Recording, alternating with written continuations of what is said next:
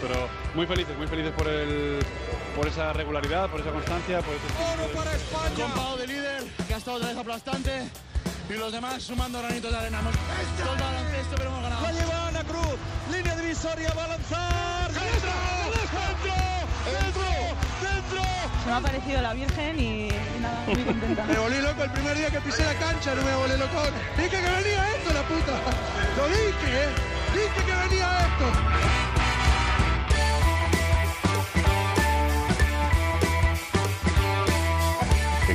Capítulos anteriores. Jason Granger, la Final Four es precisamente en Estambul. Sí, yo pensé que se iba a cambiar con todo lo, lo que había pasado, pero bueno, esperemos que, que siga todo tranquilo como hasta ahora. olvidándote ya de la edad, ya no vale que digas tiene 17 años, no, aunque tuviera 27. Es uno de los mejores jugadores que hay ahí en, en este equipo. Los problemas que puede haber es que se hable mucho ahora del número uno del draft y luego no lo sea. Porque no está, para mí, yo no he visto tantos jugadores ahora mismo en Estados Unidos, pero yo no creo que haya nadie de su edad tan bueno como él. Habrá sorpresa. Igual va de padres e hijos. Ahí, hasta ahí puedo leer.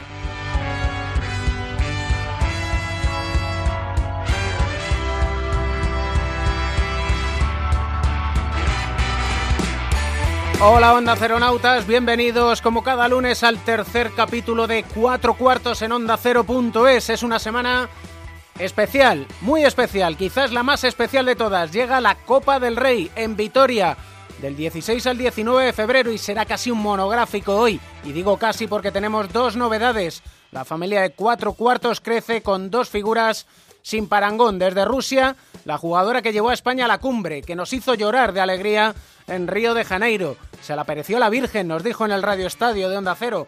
Y queremos poner una nota de humor con el chachismo ilustrado de Quique Peinado. ¿En qué consiste?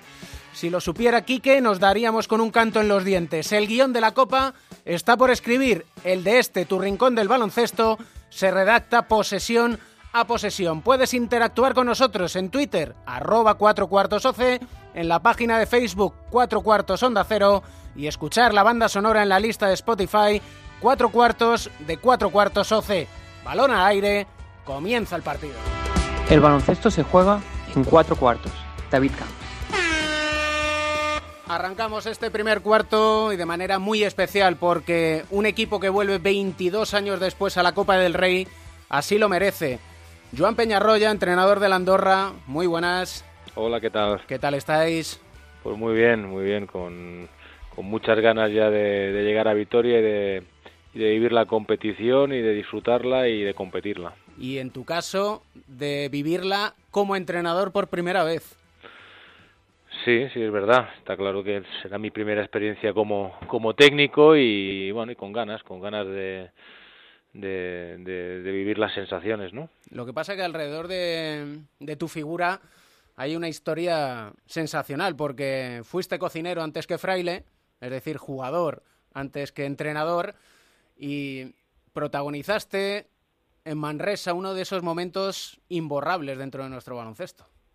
Sí, es evidente que aquella copa que se ganó en Manresa en el año 96 es uno es uno de esos momentos que quedan grabados en, en la historia de nuestro deporte. Yo creo que hasta aquella fecha, seguramente a nivel de deporte de élite de equipo, pues fue uno una de las sorpresas más más gratas y que siempre vienen bien al deporte, ¿no? Que un, que un club como en aquel entonces Manresa fuera capaz de ganar una Copa del Rey, pues fue fantástico y o, ojalá se produjeran más situaciones de, de ese tipo. ¿Eso a día de hoy es posible?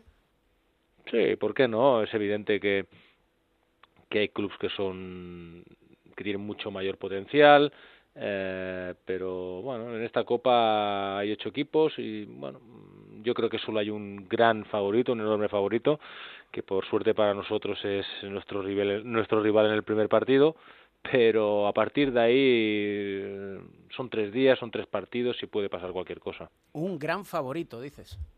Sí, sí, yo creo que el único gran favorito que hay en la Copa es el Real Madrid, por trayectoria actual y por su trayectoria en los últimos años y por la calidad de, de su plantilla, por cómo juegan. Eh, yo creo que a día de hoy a nadie le sorprende si, si se dice que en la Copa yo creo que todo y que Vasconia juega en casa, el único gran favorito, bajo mi punto de vista, es el Real Madrid. Y que llega después de haber perdido en Málaga. Bueno, pero vienen de 11 victorias, ayer no les salió el mejor partido y estuvieron hasta el final y en Málaga también se puede perder, o sea que yo creo que, bueno, que es un contratiempo, pero, pero hay que ver la trayectoria que lleva, líderes en la liga, líderes en Euroliga, eh, vienen de ganar las dos, tres últimas Copas del Rey, eh, sus jugadores están todos enchufados, con, saben a lo que juegan, el entrenador los lleva a la maravilla, bueno, un equipazo. Además, al entrenador que tú lo conoces bien, ¿no? Sí, sí, Pablo ya como jugador tenía una cabeza privilegiada y, y como entrenador lo que es evidente es que al margen de los títulos, que al final pues cuando estás en clubs como el Real Madrid pues eso te marca, eh, yo me quedo con la trayectoria y con cómo, cómo juega el equipo. Salvando las distancias, trayectorias paralelas la tuya y la de Pablo Lasso, porque esta es tu séptima temporada en Andorra y eso es decir mucho. Sí, son siete que que en la vida de los entrenadores en este país pues es algo anómalo, pero pero bien, muy contento, muy contento. Empezamos empezamos la andadura aquí en, Le Plata, o sea, no, no, empezamos desde arriba, sino empezamos en, en, Le Plata y bueno, cada año dando pasitos hacia adelante, pasitos sólidos, pues que, que nos han llevado a la situación que, que ocupamos ahora y con ganas de, de, seguir creciendo. ¿Has calculado cuántas horas has echado para que el Andorra esté en la élite desde la Le Plata? Bueno, pues las que se echan en esta profesión. Eh, entrenar conlleva pues mucho mucho análisis, mucho trabajo, pero pero bueno, uno cuando hace lo que le gusta lo hace lo hace con ganas y eh, contento, contento de que muchas veces trabajan muchas horas y, y, y estas no, no dan resultado. Tenemos la suerte de que aquí en Andorra todo y que hemos vivido momentos de, de, grandes decepciones, pues las cosas nos han ido siempre más o menos bien, hemos ido siempre cada año eh, mejorando y bueno, esta es la línea que queremos mantener. Algún jugador me ha comentado, una vez dejado el deporte profesional e intentado ser entrenador, me ha dicho, yo no sabía que se trabajaba tanto. Bueno, te necesitas un proceso, es evidente. Yo, yo no lo tenía claro cuando dejé de, de, jugar si me iba a dedicar a entrenar y empecé desde abajo, empecé en categoría EVA, estuve cuatro años, ahí me, me ayudó mucho a formarme y sí que es evidente que, que son muy diferentes la vida de entrenador a la de jugador.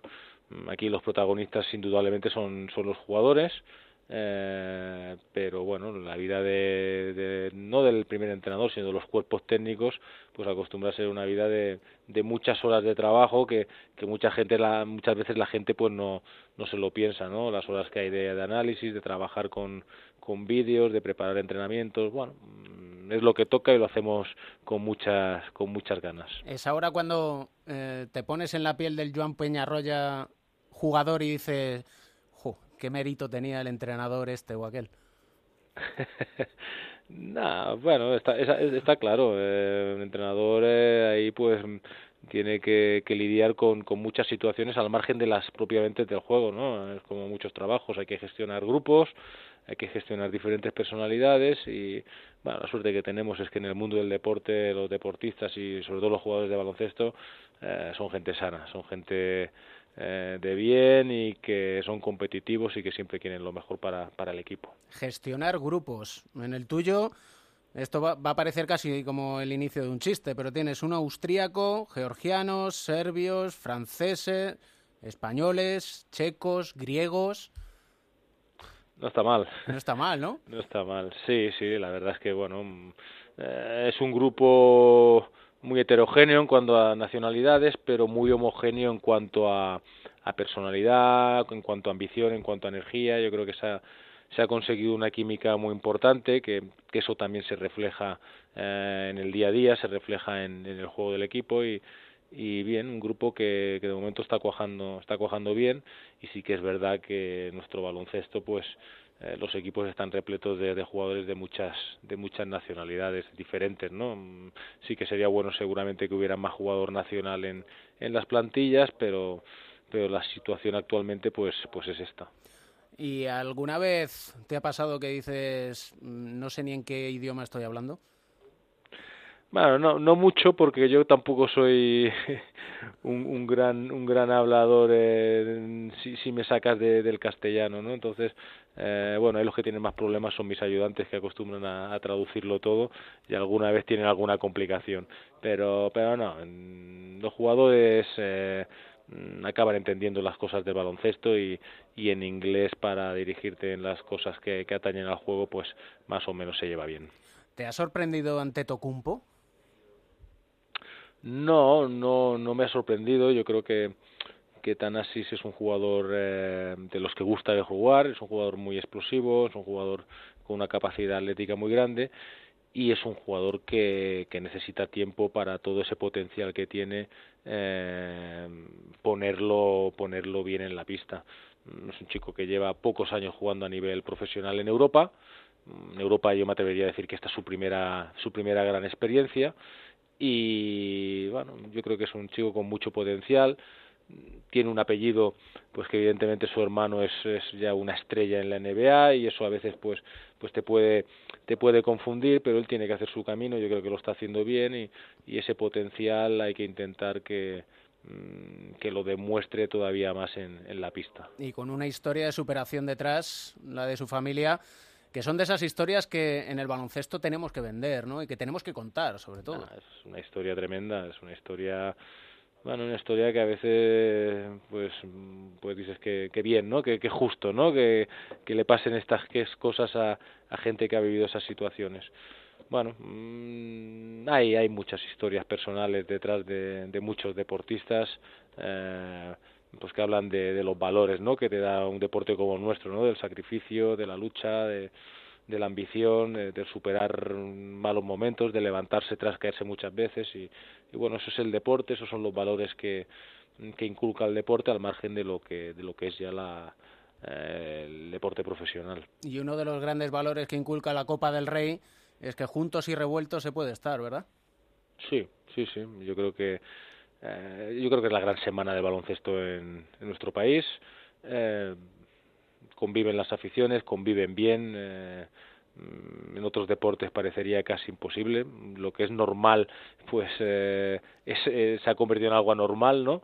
Y es una, es una fiesta, es una fiesta en la que todo el mundo quiere ganar, pero que en el que todo el mundo va a pasárselo bien. Vamos a una gran ciudad, una ciudad de baloncesto, todo y que ahora pues el equipo de fútbol también está funcionando a las mil maravillas, eh, en la que están acostumbrados a coger eventos como este, en el que seguro que pues que esa mezcla de, de, ocho aficiones será, será fantástica y espero que la gente se lo pase muy bien. Terminamos este ya primer cuarto y no puedo evitar que escuches esto que pasaba en 1996.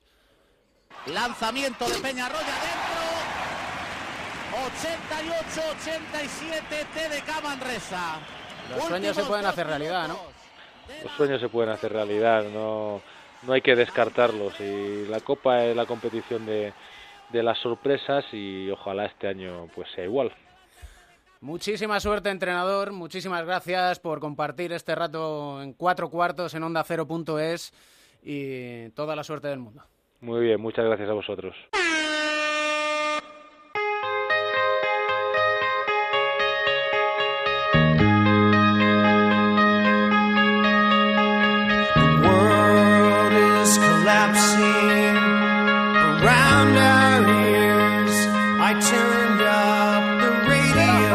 Para el Real Madrid, 4 segundos, 7 décimas, 8-2-7-8. Va a sacar el Real Madrid. Va a pedir la pelota Jace Carroll para ponerla desde la lateral. La defensa individual del Unicaja recibe Nachón y se levanta de tres a una mano. El aro. Final, final, final, final. Ganó el Unicaja.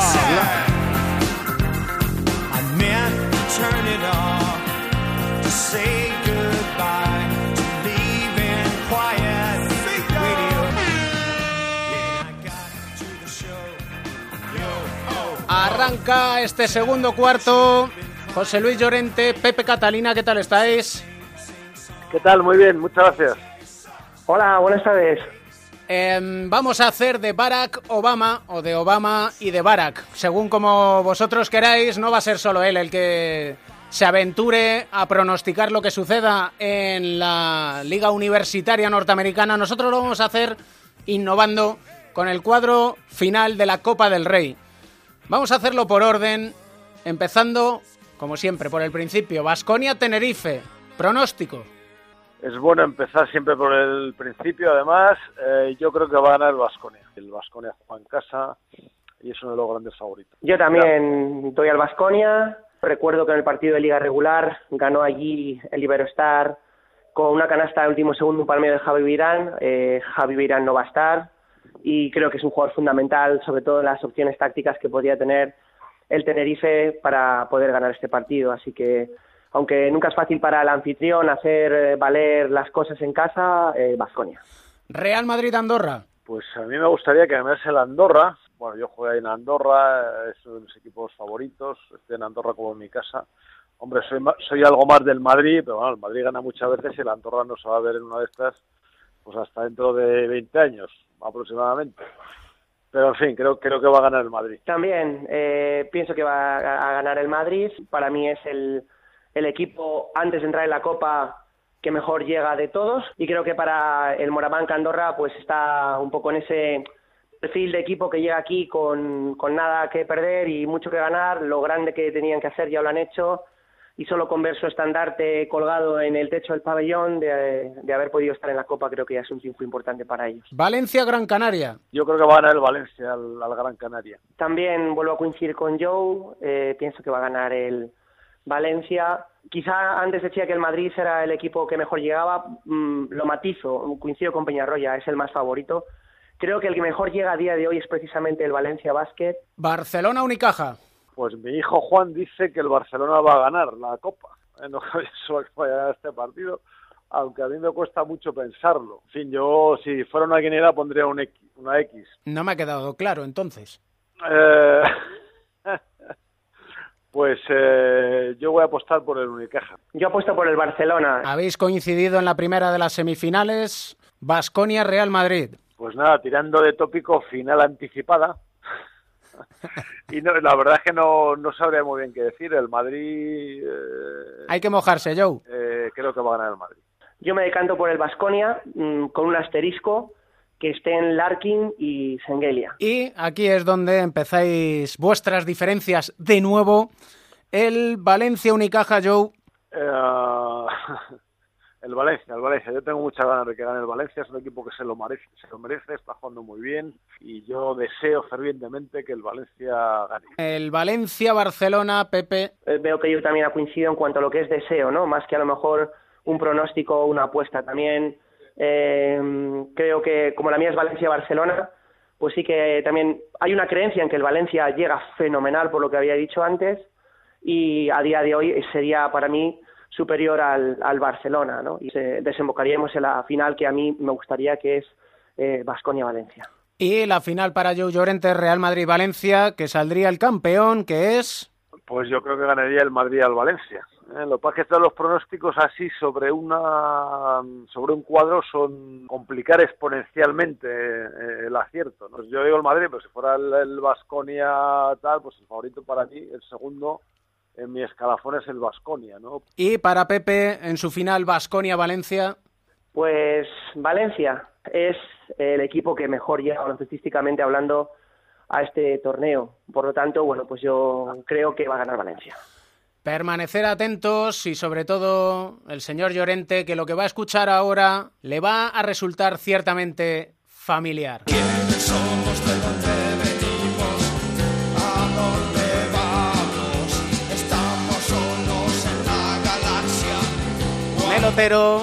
La sexta, ¿qué tal estás? Hola Camps, ¿cómo vas? Me dejaste en el segundo capítulo intrigado. Déjame que te haga una pregunta. ¿Vives con tu familia? Sí, claro. Bueno, porque un hombre que no vive con su familia no puede ser un hombre.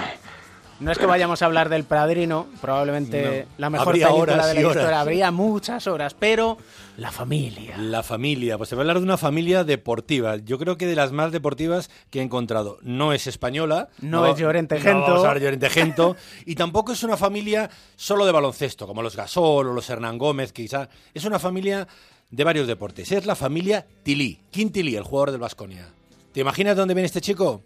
De Francia, claro. De Francia, eso es evidente. Bueno, pues vamos hacia arriba, ¿vale? El padre de Kim Tilly es Logan Tilly. Es una de las mayores leyendas del voleibol galo. Fue capitán de la selección y es la persona que más veces ha jugado con la selección, 407 veces. Madre Fue mía. olímpico en el 82 y en el 92 y actualmente es el seleccionador nacional. Con la selección nacional como seleccionador ha sido oro en el europeo de 2015 y oro en la Liga Mundial de 2015. No está mal, Que ¿no? no está mal, no está mal. Así como tarjeta de presentación va bien, pero... ¿Quién es su madre? Bueno, Su madre es Caroline Keulen, internacional también en voleibol, en este caso con Holanda. Llegó a ser la capitana de la selección. o sea que Kim Tilly es la oveja negra porque... No, pero espera, todavía hay más. Que todavía hay más. todavía más. Es que me faltan los abuelos. Es que Guy Tilly, o Guy Tilly, el abuelo de King, también fue internacional de voleibol por Francia. Y su abuela también llegó a jugar como profesional en Francia y en Argelia el voleibol. Y aquí Familia empieza de voleibol. la oveja negra. ¿Y sabes por qué lo de la oveja negra de Tilly? No me lo digas. Su hermano, hermana, primo, Porque prima... tiene un hermano que se llama Kevin Tilly. Anda, mira. Big set to Tilly with a hang and bang. Ahora entiendo todo. Le llaman Air France a Kevin Tilly. Es uno de los mejores jugadores de la selección francesa de voleibol. Ha sido oro- europeo en el 2015, oro en la Liga Mundial en 2015. Ahora juega en Polonia después de ser una gran estrella en la Liga Italiana. Pero hay un tercer Tilly. ¿Y tú qué crees que juega? ¿Al baloncesto? Cuarta generación ya. No, no, no. Un hermano de King y de Kevin. Pero tenemos otro hermano. Pues Se llama juega, Kylian. Pf, ¿qué te Al baloncesto. Al baloncesto, seguro. Dicen que va a ser la nueva gran estrella del baloncesto francés. Por eso estamos aquí también. Se llama Kylian Tilly, es un 3-4 de 2-0-6. Fue oro en el europeo U16 de 2014 y fue el MVP de la final con 25 puntos y 18 rebotes. Ahora mismo estudia y trabaja, lo de trabaja entre comillas, en la Universidad de Gonzaga, que entre otros salieron a, de allí John Stockton o un base que pasó por España llamado Max Santangelo, ¿te acuerdas? No es mal lugar para aprender a jugar al baloncesto. No es luego. mal lugar. Y ya para redondear la familia Tilly, pues un hermano de un tío suyo, un hermano de su padre, Patrice Tilly, fue internacional en los Juegos Olímpicos del 92 con Francia en waterpolo. Y hay un proyecto de, dicen que va a ser uno de los mejores jugadores de la historia de Francia, su hermano pequeño, Kylian Tilly. El deporte va en los genes. Gen de deportista, gen para la radio de periodistas o gen de entrenador. Nuestro coach particular, Mariano de Pablos, ¿qué tal? Hola. Queremos hablar de otro gran entrenador que ha llevado al Tenerife a la Copa del Rey como es Chus Vidorreta. clásico ya de, de nuestra liga, eh, bueno, de nuestra liga CB y de, de muchas categorías, ¿no? Un entrenador con, con larga trayectoria también en las competiciones FEB, con muchos casos de, de éxito en su trayectoria, seleccionador, bueno, eh, miembro del cuerpo técnico de la selección española, ¿no? Ayudante de Sergio Scariolo y, y con, con esa parcela encargado más de- del aspecto ofensivo, ¿no? Chus Vidorreta que yo creo que ha construido un Iberostar Tenerife que, que libra por libra digamos que es el mejor equipo de la competición ahora mismo, ¿no? Eh, y además destacando en, un, una faceta, bueno, que quizá era la asignatura pendiente de, sus equipos, ¿no? Chus ha apostado siempre por, un juego dinámico, activo, muy agresivo, a nivel ofensivo siempre ha sido un- una referencia por, por su variedad de los movimientos, por su capacidad para para improvisar y encontrar buenas soluciones, pero este Iberostar Tenerife es, es bueno, mejor equipo defensivo de, de la liga andesa, ¿no? Y un gran trabajo de Chus Vidorreta, sin duda alguna. Y la mayor virtud que pueda tener Chus es que consigue una gran cohesión en el grupo. Sí, yo creo que, que si me pides una palabra para definir este Tenerife es, es grupo, es equipo, ¿no? Donde muchos jugadores están a su máximo nivel, ¿no? Pienso, por ejemplo, Ferran Basas, un jugador que, que no había conocido la Liga Andesa hasta este año y donde Chus ha conseguido encontrarle un hueco y, y darle un rol donde el, chico puede ser útil, ¿no? Eh, una plantilla versátil, mucho 3-4 que puede abrirse para tirar, tres es- eh, atléticos y duros y bueno, yo creo que Chus es un entrenador con recursos que aquí en Tenerife ha encontrado, bueno, pues un equipo ideal para, para explotar sus cualidades, ¿no? ¿Te apetece conocer un poquito más a Rodrigo San Miguel? Bueno, desde luego, ¿no? Rodrigo le conozco desde hace mucho tiempo, he jugado contra él ya en categorías inferiores, en, en cadete, yo dirigiendo equipos de estudiantes y, y es una de las claves de, de, este Tenerife, ¿no? Ha dado un paso adelante sobre a nivel en, en, su tiro exterior sobre todo. A ver si te sorprende con nuestra encuesta. ¿Tu nombre completo? Rodrigo San Miguel de la Iglesia. ¿Por qué el baloncesto? Mis padres eran aficionados a baloncesto y fue el primer deporte que hice y, y el, con el que me quedé. ¿Primer recuerdo en el baloncesto? Con seis añitos en el antiguo Club Baloncesto Zaragoza, el CBZ, eh, en la escuela de, de niños. ¿Un jugador que le ha marcado? Desde pequeño ídolo, ídolo, ha sido, ha sido Michael Jordan, como para muchos de, de, mi edad, y de los contra los que he jugado, Raúl López. ¿Un entrenador? Jaume Ponsarnau. ¿Un sueño? Poder ganar la Copa del Rey. ¿Una pesadilla? No tengo pesadillas, vivo bien. ¿Su compañero inseparable? Alex Hernández. ¿Mote o apodo? Tortas. ¿Por qué? Porque soy muy despistado. ¿El rival más incómodo? No sé, hay, hay muchos, no te puedo decir uno. Ha habido muchos muy buenas bases contra los que he podido jugar. ¿A quién le daría el último tiro? A David White. ¿Tienes mascota? No. ¿Comida preferida? El jamón. ¿Un libro, una serie de televisión o una película? Una película en busca de la felicidad. ¿Una canción que te alegre el día? Uf, hay muchas. Depende del estado de ánimo en el que estés. We Will Rock You. you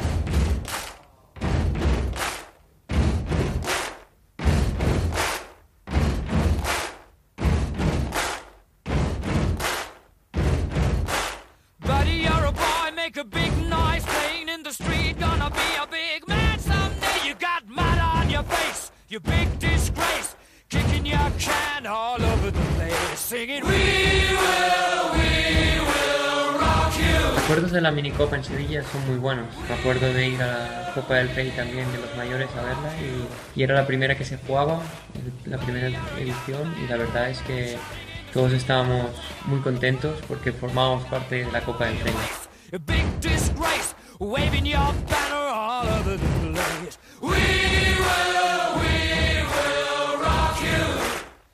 Empieza el tercer cuarto y se está cómodo en el diván de Beirán. Don José Manuel Beirán, psicólogo del deporte, medallista olímpico, que me gusta decirlo. ¿Qué tal estás? Muy bien. ¿Qué tal? Hay un aspecto que quizás no reparemos en ello y es la minicopa. Chicos de 14 años que desde hace algunos años se enfrentan no solo entre sí, sino que se enfrentan al ruido mediático, que se podría decir. Es complicado, ¿no? Sí, eh, hay que acostumbrarse a este tipo de cosas y bien llevado, pues es divertido y, y puede ser positivo, pero también tiene bastante riesgo. De cara a los clubes, es una competición que deben gestionar muy bien para que no pierdan los chavales el foco. Eh, no solo los clubes, todos los que están alrededor, desde los que organizan el, la minicopa a los entrenadores, los clubes y por supuesto los padres.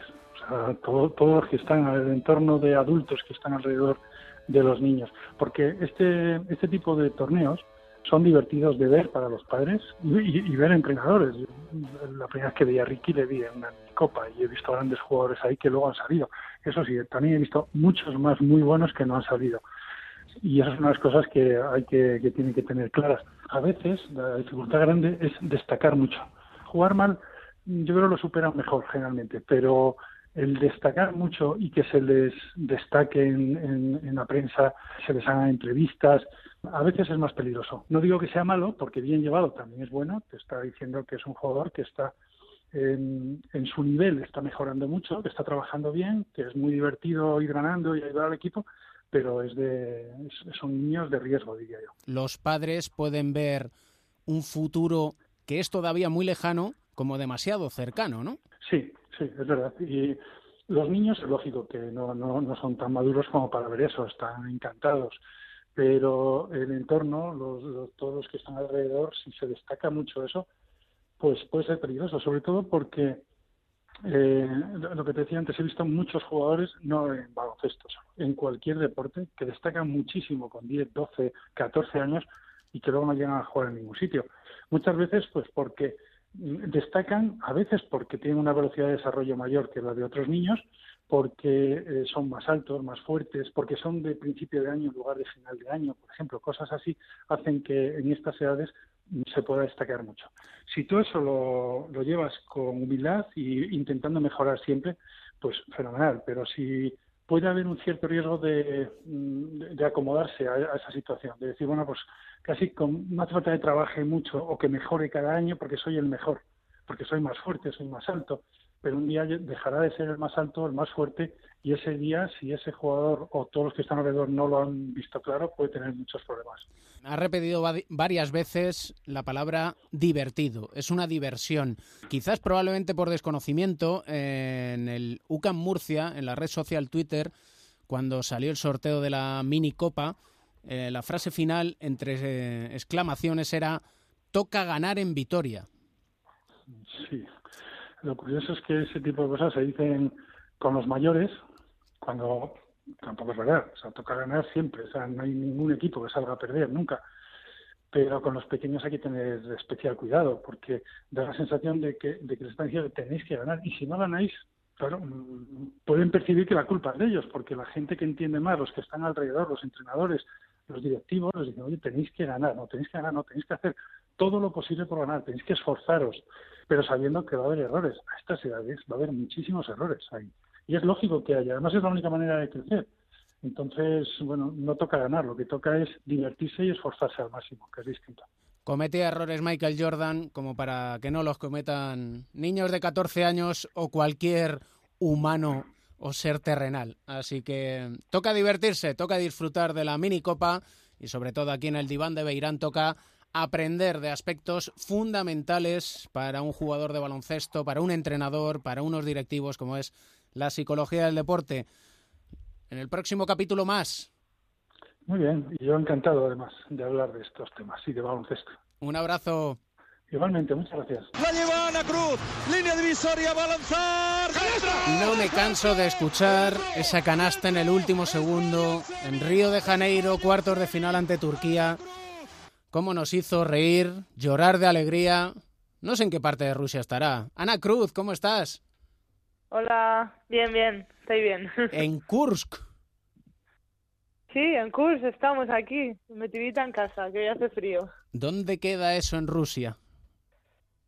Bueno, pues esto queda, no es que vaya de lista, eh, que lo tuve que mirar en un mapa, pero queda, hace frontera con Ucrania. ¿Y qué tal están las cosas por allí? Bien, bueno, pues tranquilas. De momento no, yo no sé, eh, no tengo ningún problema aquí. ¿La vida allí es muy tranquila? Pues sí, la verdad es que mm, no tenemos muchas posibilidades, ¿no? No hay mucha cosa que hacer. Pues de casa al entreno, del entreno a casa, al súper y poca cosa más, ¿no? Y los deberes que encargue el seleccionador, que ahora es tu entrenador. Sí, bueno, lo que a las órdenes, ¿no? Del señor Lucas Mondelo. no me queda otra. Como para llevarle la contraria, ¿no?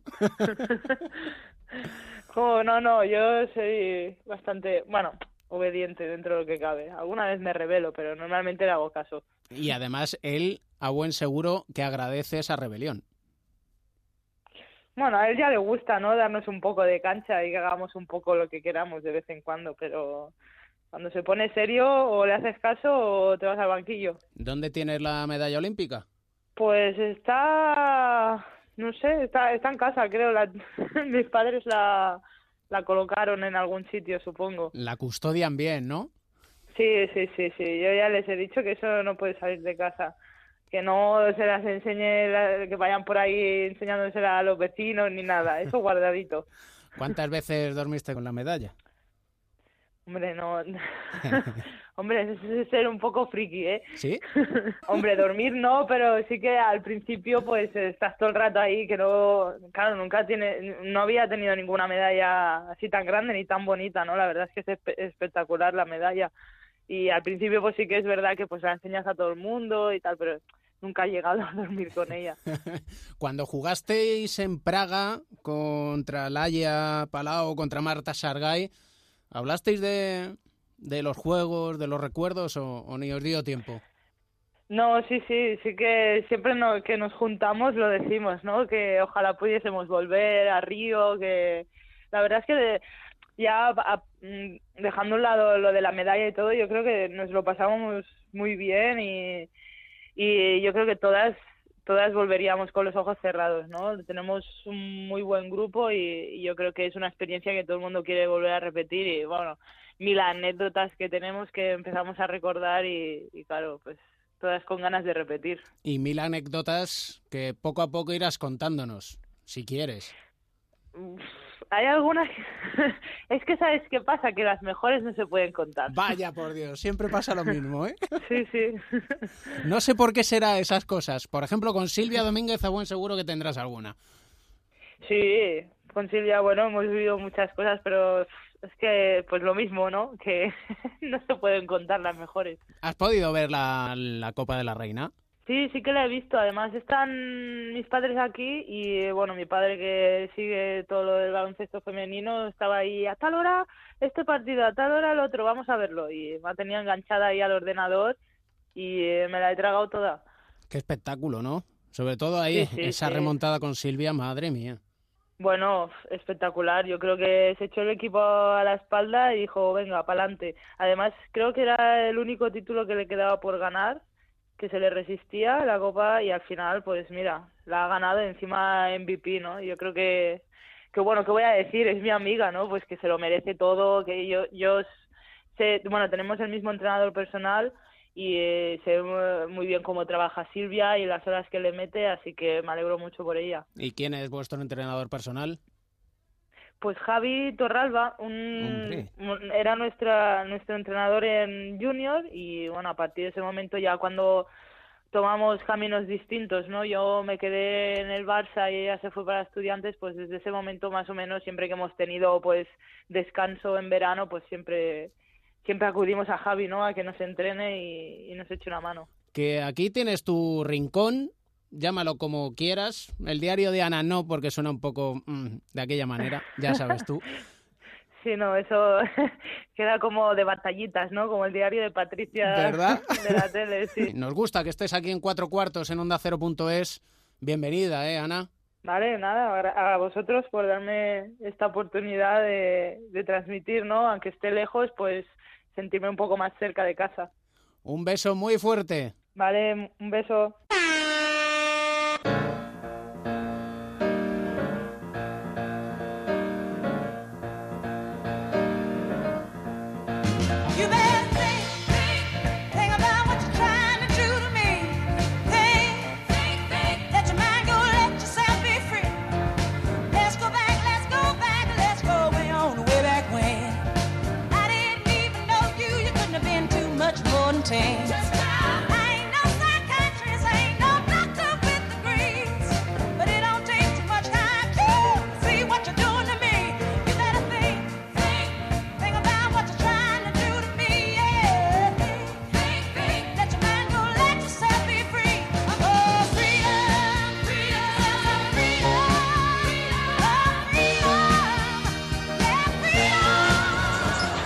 Rodriguez behind the back. Stauskas for three. Got it! Oh, stirring it up is El Chacho.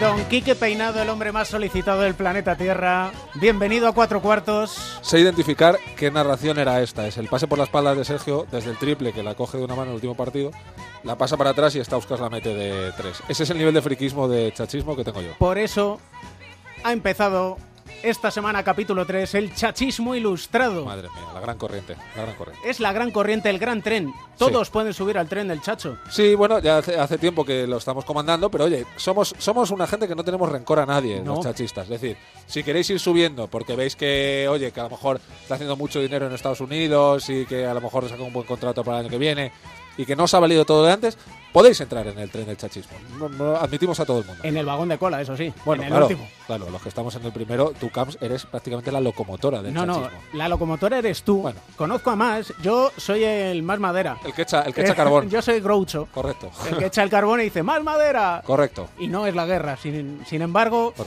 queremos darle el punto de vista, sobre todo a cómo nos cambia la vida cuando el chacho está más allá del Atlántico. Sí, nos cambia, nos cambia la vida. Mira, yo, eh, la primera época de Sergio en la NBA fue Portland, Sacramento, Nueva York, ¿no? Eh, Portland, el primer año que Sergio jugó en Portland, el, el año de rookie, eh, yo, no, yo no fui a Portland, pero bueno, cuando volvió aquí a España, que dio una rueda de prensa y hubo que pasearlo por todos los medios de España, pues yo era su jefe de prensa. Yo Tengo la camiseta. Con una camiseta muy buena. Nos curramos una rueda de prensa espectacular Sí, y señor. regalamos una camiseta muy guapa a todos los periodistas. Bueno, pues de aquella yo era jefe de prensa.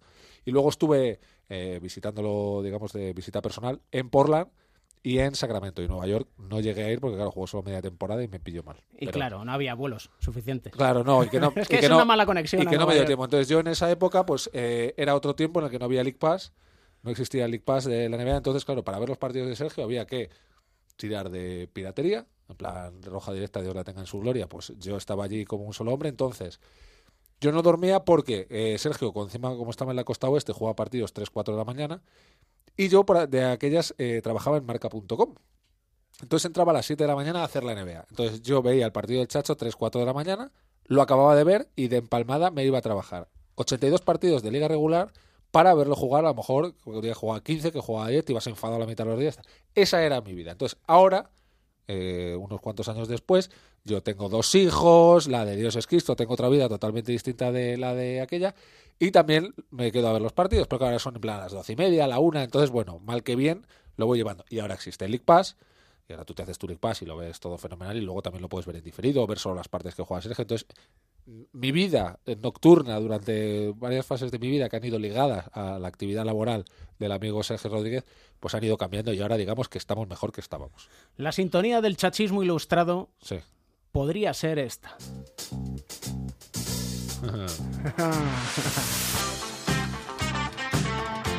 Las noches que dábamos nosotros cuando sonaba Fraggle Rock. Correcto. Es que el chachismo es la diversión. Claro. El chachismo es la diversión. eh, la diversión sin, de- sin eh, digamos, sin denostar la inteligencia y las ganas de ganar. Es decir, eh, los Fraggles, que está, es que está muy bien traído, la verdad, eran divertidos, pero eran muy inteligentes.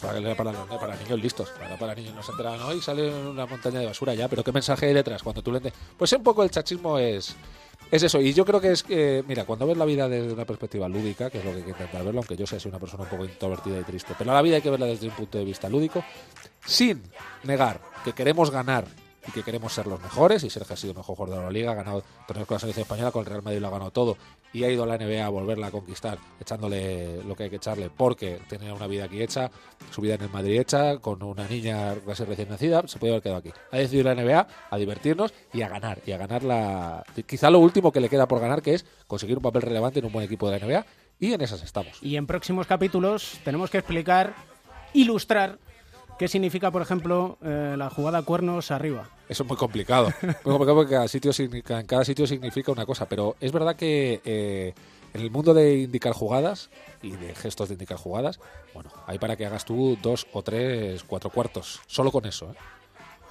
Duro me lo porfías, ¿eh? Bueno, ahí yo te lo dejo, te la dejo votando. Asistencia. Pase por la espalda. Down at Fraggle Rock. Yeah. Cash money, heroes, private jets, polish. Y no solo hay Copa del Rey, también hay All Star Game. Y en la crónica en rosa, hola Pereiro, ¿qué tal? ¿Qué tal, David? ¿Cómo estás? Pues pensando qué va a suceder en el equipo del oeste cuando después de aquel mensaje de Kevin Durant a Russell Westbrook, Russell, te quiero pero te abandono, se van a reencontrar en el mismo equipo. Sí, sí, después de, la última semana parece que está todo colocado para que la NBA tenga toda la atención el día que ellos quieren. Y, y yo creo que puede ser un poco así también. Eh, después del Oklahoma eh, Golden State del otro día, donde Durant se sale, donde Westbrook se sale y donde discuten delante de todo el mundo, eh, pues ahora tenemos eh, de aquí a una semana la posibilidad de ver al que es MVP del último All-Star, con el que ha sido su amigo de toda la vida en el mismo equipo después de la movida de esta semana.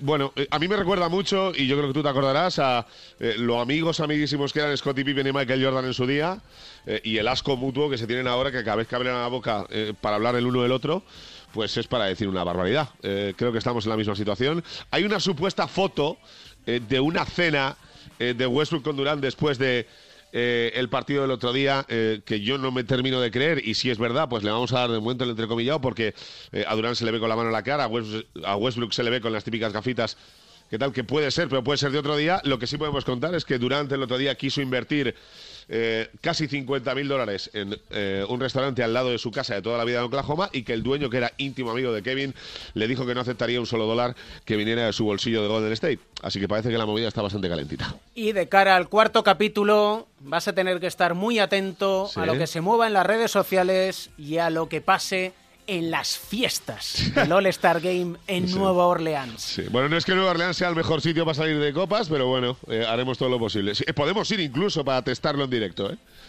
si te parece. Coge vuelo. Venga, un besito. Y como siempre, echamos el cierre en nuestro rincón de Mateo. Papá de Mateo, Edusel, ¿qué tal estás? ¿Qué, ¿Qué tal? Muy buenas, ¿cómo estáis? Pues muy bien, ilusionados con la Copa del Rey, con todo lo que pasa en el mundo del baloncesto y con el estado de salud de Mateo, que cada día da más guerra, ¿no? Incluso jugando a determinados juegos de mesa. Jugando de todo, jugando de todo eh, de, de forma libre y, y- y caótica, convirtiendo capaz de una partida de parchís en Jumanji, o sea que, así que nada, tenemos ahí un futuro raza blanca tirador, eh, apuntando a lo alto del draft. De forma caótica o de forma infantil. Libre, libre, de forma libre, sí. Como somos aquí, nos gusta la creatividad, la improvisación y sobre todo las historias de superación y hay una sobre todas en la Copa del Rey que nos llegó al corazón y que nos sigue llegando al corazón, ¿no, Edu? Sí, hablamos de Kyle Courage, que aparte de ser de esto que hablábamos, de raza blanca tirador, es un jugador de estos que define Estados Unidos como un catch and shoot, ¿no? No fue seleccionado en la NBA, eh, regaló en España en el ESTU, luego en el Gran Canaria, y en uno de esos partidos que no jugó, camino de, de Europa, le dio mucho la cabeza, y acabó haciéndose unas pruebas en, eh, un hospital en Barcelona y le diagnosticaron un, un tumor cerebral, y para mí la suya es la auténtica historia de superación eh, de los últimos años ¿no? en el básquet español que hemos vivido. Tres operaciones en el cerebro por unas complicaciones, él se recupera y en apenas cinco meses eh, acaba eh, volviendo a ir a entrenar y a, y a jugar con, con sus compañeros. Es un jugador que ha tenido que reinventarse a sí mismo porque le han tenido que volver a enseñar a, andar, a, coger el balón, a tirar, a, a botar, no sabía eh, andar. Eh, bromeaba él con Rabaseda, su compañero en el Gran Cas, que no le,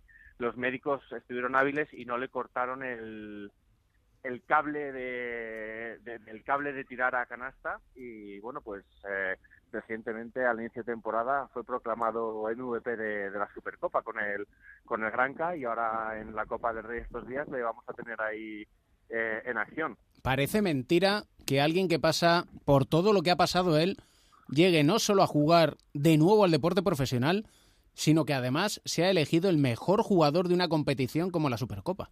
Y además en el proceso de 10 meses, o sea que ha sido espectacular. Yo también recordaba, no tiene nada que ver, ¿no? Pero eh, recuerdas a Maya Valdemoro cuando aquella caída que se rompió las muñecas, decía que es que tuvo que volver a reaprender todo lo, lo que había aprendido, ¿no? Y, y, y dijo que, que para él eh, que él se fijó que no podía haber, no, no contemplaba la palabra fracaso y que a partir del esfuerzo diario del día a día se marcaba pequeñas metas, ¿no? Él recuerdo que salió de la UCI un, un jueves y dijo que se veía jugando el domingo, ¿no? Eh, entonces de repente ese día dijeron, oye, a ver si primero eres capaz de ponerte en pie y así estuvo cinco meses eh, reaprendiendo lo que era todos los procesos pequeños de, de su vida, ¿no? Y ahí le tienes jugando casi mejor que casi mejor que nunca. Y eso nos lleva a cerrar este tercer capítulo de Cuatro Cuartos con una música que a todos nos motiva, ¿no? Sí, eh, Eye of the Tiger, ¿no? Con Survivor, eh, la canción de, de Rocky, de las películas de Rocky, que esas con las que corría Silvestre Stallone por las calles de Filadelfia, en las que ahora está Sergio Rodríguez. Dale un beso muy fuerte a Mateo y dile que nos gustan mucho sus recomendaciones musicales, ¿eh? Y nosotros le recomendamos a toda la gente, como cada semana, que vayan a hacerse donantes de médula, que a partir de muy poco le puede salvar la, la vida a cualquier pequeño. Un abrazo. Un abrazo.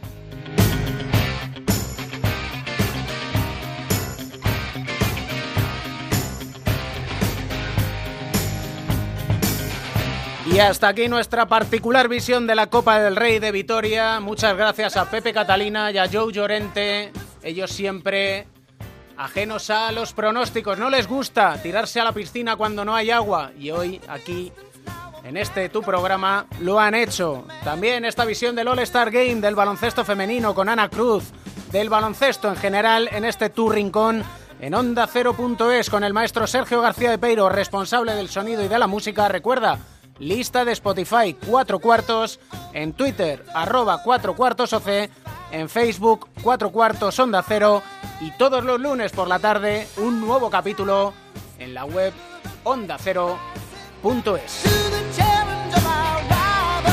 El baloncesto se juega en cuatro cuartos. David Camps.